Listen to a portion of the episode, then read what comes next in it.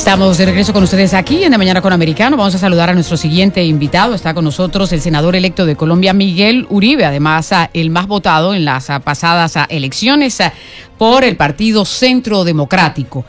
Eh, senador electo, ¿cómo está? ¿Cómo le ha ido? Muy buenos días. Gracias por atendernos. Estamos aquí Gaby Peroso y Jolly Cuello en De Mañana con Americano. Yoli, un saludo muy especial para ti, para Gaby, para todos los oyentes. Gracias por la invitación. Un gusto estar con ustedes. Resúbanos usted cuál es la situación política de Colombia en estos momentos, porque están de caras a unas elecciones presidenciales, han salido una serie de encuestas, ah, ya está listo el tarjetón, ah, pero ¿cómo se puede interpretar lo que, lo que está pasando y lo que pueda pasar en el país? Yoli, estas elecciones para Colombia son completamente trascendentales.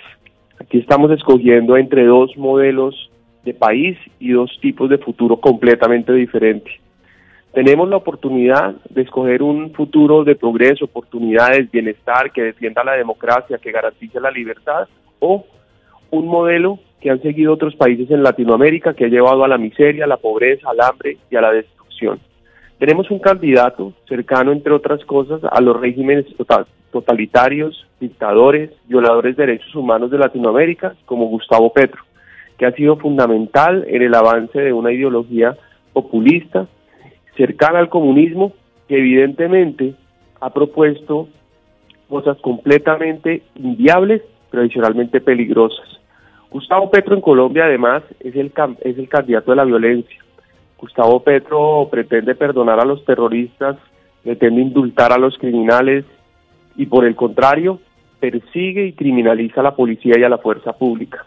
Es un modelo similar al que hemos visto en otras partes del, del mundo al final lo que buscan es romper y destruir las instituciones para que reine la anarquía, gobiernen y, puedan gobernar de una manera donde no tengan ningún tipo de oposición. Son sectarios y adicionalmente persiguen a la oposición. Tú, Yoli, conoces bien lo que, de lo que estoy hablando y lo conocen todas las personas que me están escuchando, que pueden identificarlo con modelos como Cuba, Venezuela, Nicaragua, recientemente Ahora hemos visto otros países caer en eso, como Chile, tenemos a Perú en esa situación, Honduras y Argentina. Es decir, nosotros tenemos los colombianos que tomar una decisión fundamental que además no solo impacta el futuro de Colombia, sino también de Latinoamérica. En ese orden de ideas, tenemos un candidato, Federico Gutiérrez, la única alternativa posible para defender la democracia, las instituciones, la libertad, la libertad económica que hoy está en juego en Colombia también, en donde Gustavo Petro incluso ya nos, nos recuerda eh, la, la, la, las maneras en las que eh, Chávez, entre otros, utilizaban para expropiar la tierra de los, de los ciudadanos, ¿no? Hablan de democratizar la propiedad. También dice cosas eh, poniendo en tela de juicio no solamente la propiedad privada, sino la capacidad de emprender un negocio. Claro, pero senador, teniendo en cuenta todo eso, la, la, realidad también es que la última encuesta que salió este fin de semana, eh, eh, Gustavo Petro tiene una preferencia, eh, se acaba como un 35%, algunos analistas dicen es un techo que tiene, que de ahí no va a sacar más, ah, pero ah, hay muchas personas que, que parece que están contemplando votar por él. ¿Qué es lo que lleva, teniendo en cuenta que usted describe esos dos países que estarían en esas opciones, a, a las personas a darle ese respaldo a Gustavo Petro? Entonces tenemos unas encuestas que muestran que Gustavo Petro ha venido liderando las, la, precisamente la intención de voto.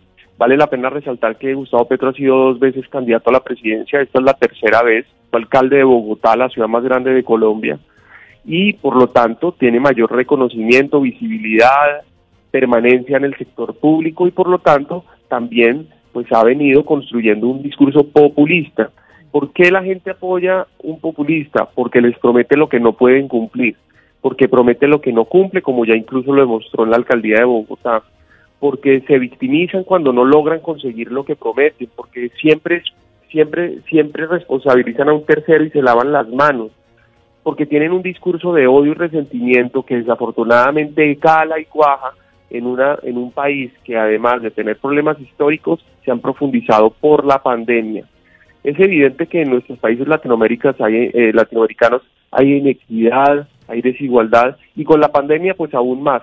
Por lo tanto, el discurso de él ha venido consiguiendo adeptos. Sí, incluso en ese discurso... Llegado a un techo, precisamente. Hay, hay, un punto en ese discurso que dicen, y, y, lo viví como venezolana porque lo llegué a decir, eh, yo decía, no, Venezuela no es Cuba, eso no va a pasar en mi país y la realidad venezolana ahora es mucho peor.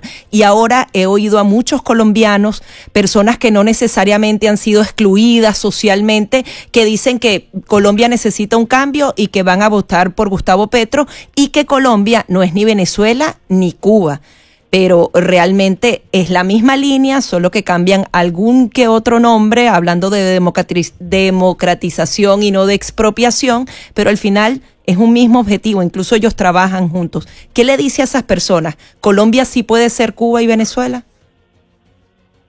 No, y además una cosa adicional, ya nos advirtió de una constituyente, eso fue lo primero que llegó a hacer Chávez en su momento. Así es. lo que hizo Correa en Ecuador, lo que hizo Evo en Bolivia. Lo que están haciendo en Chile. Nosotros, lo que están haciendo en Chile, nosotros estamos advertidos y claro que Colombia le espera el mismo futuro si tomamos la decisión equivocada. Mire, yo estoy terminando una maestría, yo estuve haciendo la campaña y al mismo tiempo haciendo una maestría en Boston, en, eh, en Boston. Estoy aquí terminando rápidamente los compromisos académicos y participando en la campaña presidencial y eh, hablaba con un equipo, un grupo de personas venezolanas que me decían exactamente lo mismo. Ahora, sobra decir que si, si Colombia cae, es decir, si Colombia cae en las manos de estos mismos regímenes, pues al final vamos a correr un riesgo y es que se van a perpetuar los actuales regímenes totalitarios populistas en, en, la región, pero me decían exactamente lo que usted está diciendo, y es, no sigan diciendo que Colombia no es como Venezuela o como Cuba, porque eso decíamos nosotros hace 30 años, y nos decían los cubanos, ojo con lo que va a pasar, y dicho y hecho. Entonces yo lo que le diría a las personas es, una cosa es necesitar cambiar cosas para mejorar lo que no funciona, pero uno no puede pretender mejorar lo que no funciona destruyendo lo que sirve. Gustavo Petro es un salto al vacío. Gustavo Petro además está vinculado a la violencia. Es que además de lo que proponen no podemos olvidar que nosotros, después del acuerdo con las FARC, hoy tenemos desafortunadamente 240 mil hectáreas de coca, nosotros tenemos más de 5.000 personas en, armas nuevamente, es decir, hubo situaciones del acuerdo de con las FARC que no funcionó, que nos han puesto en una situación muy compleja que necesitamos corregir y que hoy Gustavo Petro, en vez de tener la capacidad, la autoridad, la voluntad de combatir el crimen, nos dice y nos advierte que va a perdonar los terroristas e indultar a los criminales y por lo y que mientras tanto va a, a, a debilitar a la fuerza pública. Es decir, es mucho peor probablemente lo que podría pasar. Entonces, a las personas que dicen lo que usted dice, de que pueden, de que probablemente se necesita un cambio, yo les digo, claro, claro que hay que mejorar muchas cosas, pero ojo, saltar al vacío y, si me permite la expresión, pegarle una patada al tablero a ver cómo caen las fichas paradas puede ser realmente costoso y destructivo. La mejor manera de evaluar eso es el riesgo que ve el mercado. El mercado en el mundo ha sido más acertado que las mejores predicciones políticas y el mercado hoy ve un riesgo gigantesco, eh, eh, gigantesco en Gustavo Petro. Mire usted que a, medida que Gustavo Petro creció en las encuestas se devaluó el peso. Eh, las personas, los colombianos, han venido haciendo un esfuerzo, no los más ricos, sino todos los colombianos que han podido sacar unos ahorros en dólares a Panamá, a Miami, lo han hecho porque tienen miedo de lo que pueda pasar. Ahora se ha desarrollado la cláusula Petro, la cláusula, permíteme decir esto rápidamente, la cláusula Petro entre los contratos, donde les permiten deshacer el contrato si Petro gana la presidencia en compra de apartamentos, vehículos, negocios. Es decir, el mercado hoy ve y reconoce un terrible riesgo en que una persona como Gustavo Petro gane y eso afectará el crecimiento económico de la región de, de Colombia y particularmente los ingresos de los ciudadanos. Ahora, senador, pero hay algo muy clave y es el fortalecimiento de las instituciones. lo que pasó con la registraduría eh, eh, eh, y el hecho de que se acepten los resultados, ¿no? porque esa es otra de, de, las ah, situaciones que hay que, tener en cuenta y se mencionaba ayer incluso por muchos ah, de los candidatos, porque de pronto queda ese sabor amargo de que si no le gusta al pacto histórico cómo quedan los resultados, no lo vayan a aceptar y la amenaza de, manifestaciones que ya eh, eh, se han vivido eh, en Colombia. ¿Cómo se hace para seguir fortaleciendo esas instituciones? Y en particular, ¿usted confía en la registraduría o hay que hacer un poco más para que la gente quede satisfecha con lo que vaya a suceder en el conteo de votos? Sin duda hay que hacer muchísimo más. El proceso electoral de esta desde hace 20 días más o menos al Congreso está lleno de irregularidades y eso no se puede repetir en las elecciones presidenciales. Como usted bien lo dijo, gracias a la confianza de los colombianos, fui el, el senador más votado de Colombia, pero me acosté con un resultado y cuando nos levantamos encontramos que el pacto histórico estaba completamente eh, beneficiado de estos supuestos errores. Y entonces paradójicamente por primera vez sucede esto en, una elección o por lo menos en la historia reciente de Colombia es la primera vez que esto sucede y además beneficiando un único sector qué casualidad entonces que es el pacto histórico del partido de, Gustavo pero que puede pasó de 16 senadores a 20 senadores en 15 días, completamente absurdo. Y lo que usted dice, Yoli, es verdad. ¿Cómo es posible que entonces Gustavo Petro los resultados que le favorecen los llama democracia, pero cuando algo no le conviene lo llama fraude? Ese es el discurso que, con el que pretenden incluso no solo robarnos las, las elecciones, sino robarnos el país. Y por eso los colombianos tenemos que tener cuidado, porque la defensa de las instituciones es fundamental en cualquier modelo, para mejorar lo que se necesita mejorar, pero para la conservación del país y el futuro de la democracia. Ahora, los colombianos van con garantías a las elecciones de que no se va a cometer fraude. Este fraude de alguna manera es justamente para empañar y favorecer si eh, eh Petro no, no consigue lo que busca. Eh, ¿Cómo ve? Realmente este punto. Y adicionalmente el tema de que si, por ejemplo, gana alguien contrario a Petro, Petro también tiene una, una mayoría significativa dentro del legislativo. Esto también va a complicar eh, un próximo gobierno, ¿no? Así es, y ya lo hizo en este gobierno actual. Gustavo Petro hizo todo lo posible por, por, por no dejar que Colombia fuera gobernada. Hizo ingobernable el país, él fue promotor de los de, todos estos episodios, ustedes lo saben, hace un año tuvimos una serie de bloqueos en el país, unos problemas y unos disturbios muy violentos, y él fue uno de los promotores, celebró la violencia, celebraba cuando se asesinaban policías y se incendiaban las infraestructuras públicas, celebraba los bloqueos. Eh, en Colombia tuvimos un crecimiento económico de 10.6% el año pasado y hubiera podido ser tres o cuatro puntos más si no hubiera sido por estos bloqueos y Gustavo Petro en vez de rechazarlos los promovía. Hemos tenido unos grupos, ya podríamos llamarlos incluso terroristas urbanos, unos criminales que encapuchados han, han disfrazado su actividad llamando a la protesta, pero es evidente que están organizados para asesinar, para destruir. Hace unos días veíamos en las noticias colombianas que incluso han torturado personas y Gustavo Petro promete perdonarlos, indultarlos y llega a ser presidente. Es decir, lo que Gustavo Petro está proponiendo no solamente es ingobernable Colombia, sino es un riesgo gigantesco. Hoy tenemos una ventaja, y es que ya una encuesta este fin de semana nos dijo que en segunda vuelta el candidato presidencial, que es Federico Gutiérrez, que tenemos que rodear y acompañar, tiene la oportunidad de ganarle a Gustavo Petro. En una encuesta, en una posible segunda vuelta entre Gustavo Petro y Federico Gutiérrez, se establece que Petro tiene un 43% y Federico puede tener un 40%, es decir, está muy cerca.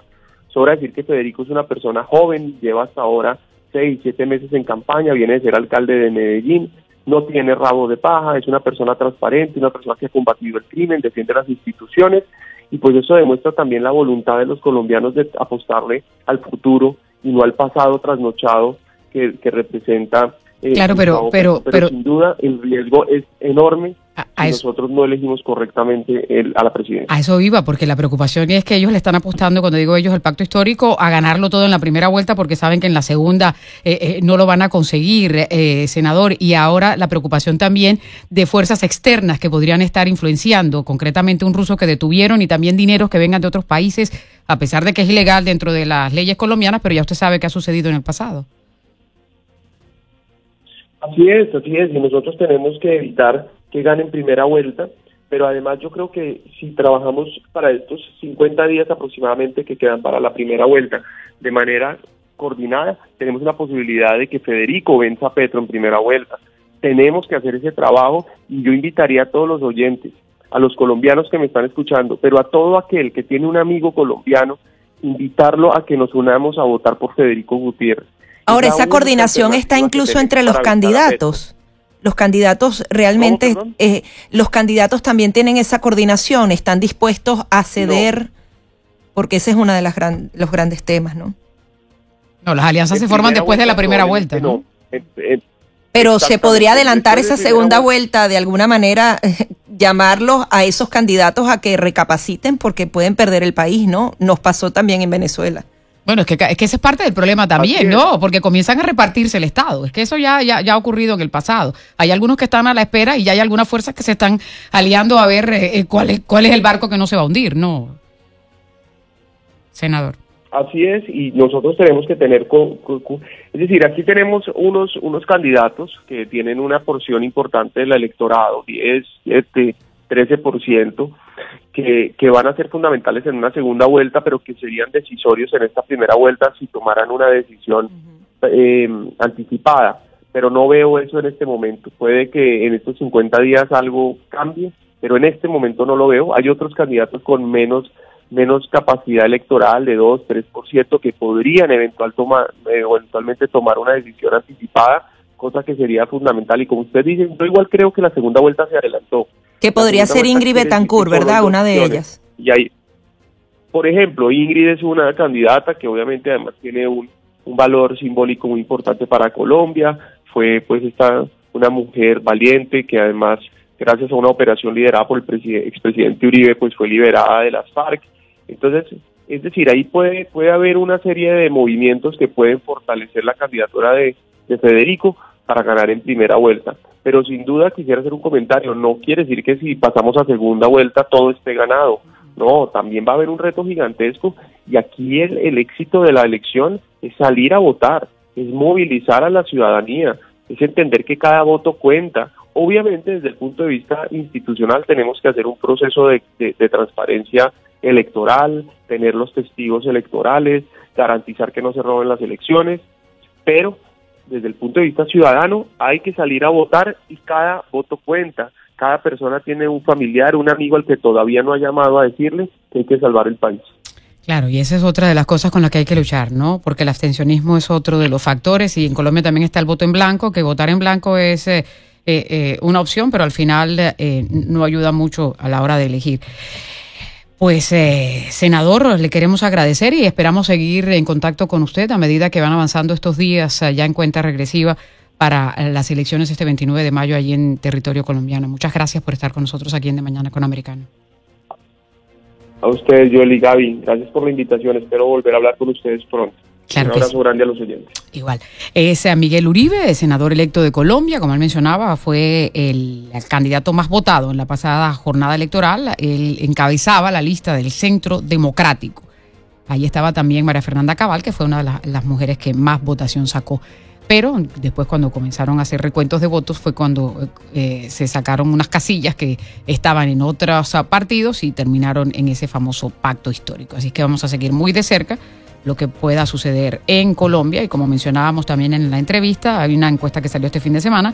Petro tiene un 35%, Federico Gutiérrez tiene como un 18%, pero eh, apenas están ah, forjándose todas esas ah, alianzas externas, no necesariamente las que ya están ah, conformadas en el tarjetón electoral en el que definirán los colombianos quién va a dirigir sus destinos por los próximos cuatro años. Ya regresamos aquí en De Mañana con Americano. Enseguida regresamos con más junto a Gaby Peroso y Jolly Cuello por Americano.